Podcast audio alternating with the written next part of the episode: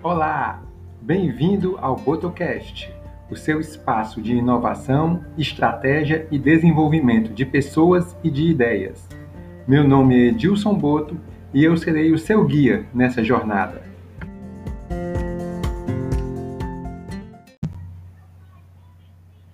Olá! Hoje vamos falar sobre o conceito de dívida de tempo. Provavelmente você não conhece mas talvez esteja se endividando bastante em relação ao seu tempo. O conceito de dívida de tempo foi criado pelo escritor James Clear. Ele é autor do livro Hábitos Atômicos, um método fácil e comprovado de criar bons hábitos e se livrar dos maus.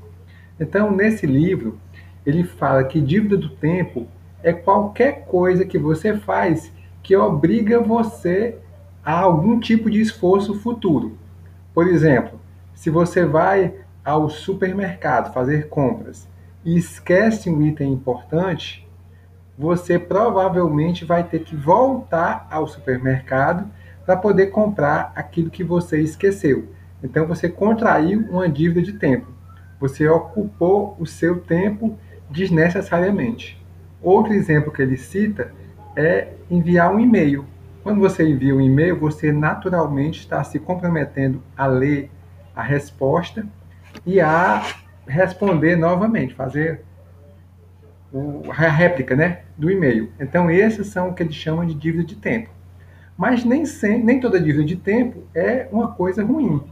Você pode, por exemplo, é, resolver se dedicar a alguma causa social, dedicar algum tempo para ajudar alguma causa. Então, você está comprometendo o seu tempo mas está comprometendo com algo que você gosta, algo que vai lhe causar satisfação.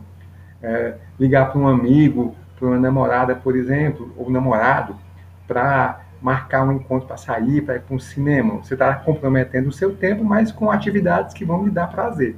Então, contrair dívida do tempo não é necessariamente uma coisa ruim, mas sempre é um comprometimento de um tempo futuro. Então é muito importante é, observar isso aí. E ele diz então como é que você pode fazer para criar o que ele chama de ativo de tempo, ou seja, é você conseguir fazer com que é, gerar tempo disponível para você, para você se dedicar a outras atividades que possam ser mais interessantes. Então, o primeiro passo para você multiplicar o seu tempo, né, deixar de desperdiçar, é fazer uma revisão do, das suas tarefas habituais, aquilo que você faz rotineiramente. Então você vai lá, escreve tudo que você faz e vai fazendo, vai verificando é, esses itens. O que é que é importante? O que é que é positivo? O que é que é negativo? O que é que é neutro, né? Então você vai vendo aquilo que é negativo e vai procurando eliminar. Isso vai gerando tempo. Outra coisa também é você ver é, atividades que podem lhe gerar tempo. Um exemplo, levar a roupa para lavar na lavanderia, que você vai lá, deixa a roupa e depois só vai pegar. Talvez seja mais econômico em termos de tempo do que você mesmo lavar sua roupa, você mesmo dedicar tanto tempo lavando aquilo. Representaria um ativo de tempo. Empresas também podem fazer economia de tempo. É muito comum quando a gente vai em alguns sites ele coloca lá um campo de perguntas frequentes.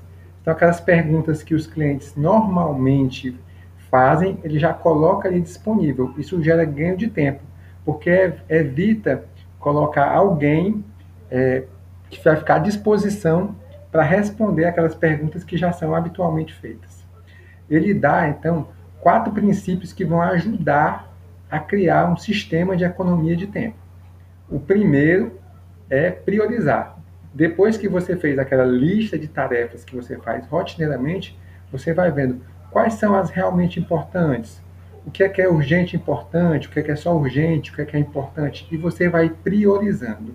Aquilo que você identificar que não é muito relevante ou está consumindo muito tempo, você vai ou reduzindo ou eliminando.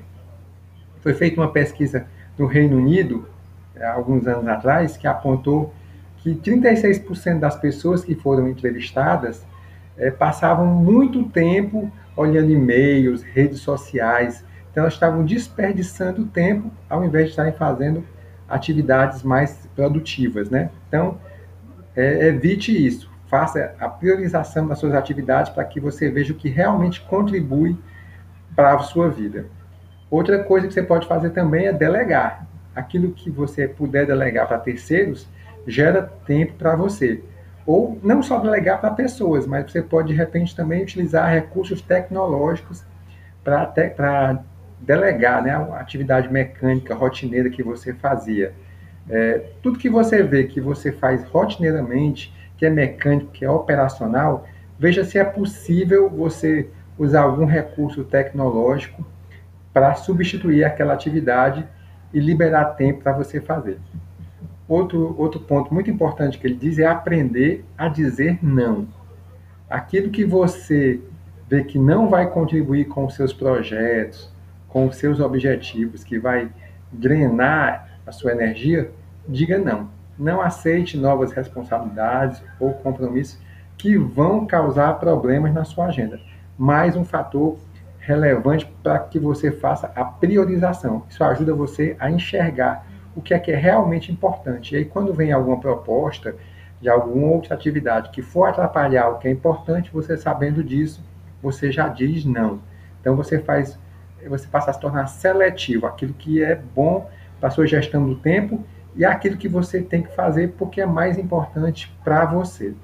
E ele diz também em relação a esse campo uma coisa muito importante: não faça nada que seja por obrigação, desde que, claro, não seja uma coisa profissional, né?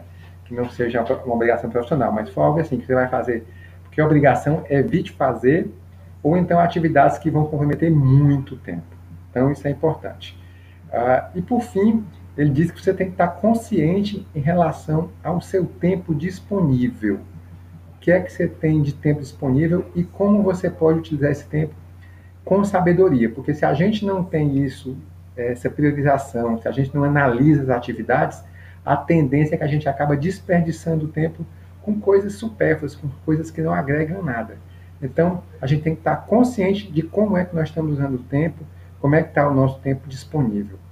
E por fim, que não está nesses quatro, mas ele diz que é relevante, é você separar um tempo para você. O que ele diz que é você pagar-se primeiro. Ou seja, fazer coisas que lhe dão prazer, tirar um tempo para fazer coisas que são agradáveis, ficar com a sua família, é, é, algum hobby, alguma coisa. Isso é muito importante para que você possa ter mais qualidade de vida, recarregar suas baterias, fazer coisas que você se sente motivado, que você faz por satisfação, por prazer.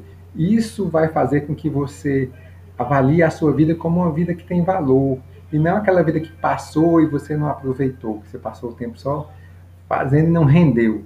Então, essas são as recomendações do James Clear que eu compartilho com você. Espero que seja útil, que ajude a sua organização do seu tempo. Você possa ter um tempo mais efetivo, que você produza mais e viva com mais qualidade. Grande abraço e até a próxima.